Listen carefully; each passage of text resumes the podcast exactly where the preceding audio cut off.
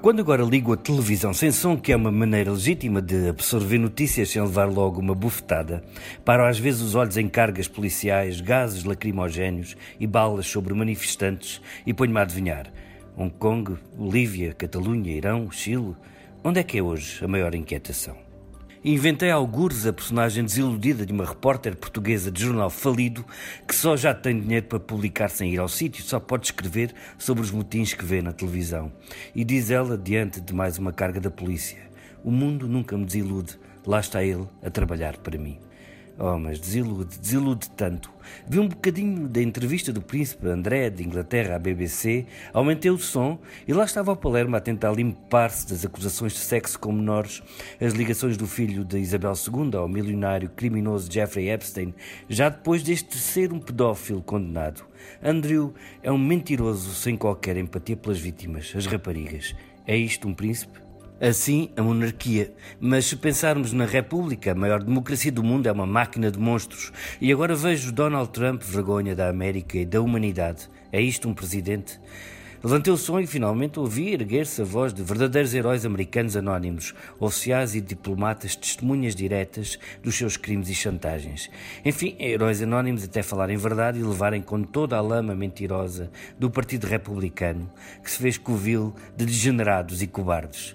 Olhem, não me, não me emprenha mais pelos ouvidos, deixem-me só para sempre. Estou a falar um pouco como quem sabemos. José Mário Branco, que ontem morreu sem aviso. Eu não era seu amigo, era e sou muito seu admirador. Da sua ternura e da sua inquietação e da sua música, claro. Uns disseram que ele era ímpar, outros que não tinha par, pois para mim ele era um homem sem ímpar. O último ímpar que teve foi Zeca Afonso. Não era amigo de José Mário Branco e digo pedindo com humildade para que não apareçam tantos amigos de última hora, como aconteceu lá está com Zeca Afonso, que alguns transformaram na personagem o meu amigo Zeca para ali, o meu amigo Zeca para lá. Literalmente, em cada esquina um amigo, como diz a mais bela canção do mundo, eu meço a beleza na comoção de ouvir.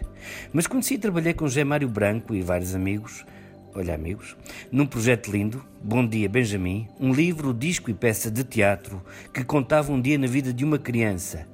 E nunca falei com pessoa mais terna, educada, a voz mais calma e suave dos dois hemisférios. Dias depois fui vê-lo ao São Luís e caramba, quando cantava contra as injustiças, quando entrava, por assim dizer, em modo FMI, a sua catarse palco, como dizia, lá tu meter-te com ele.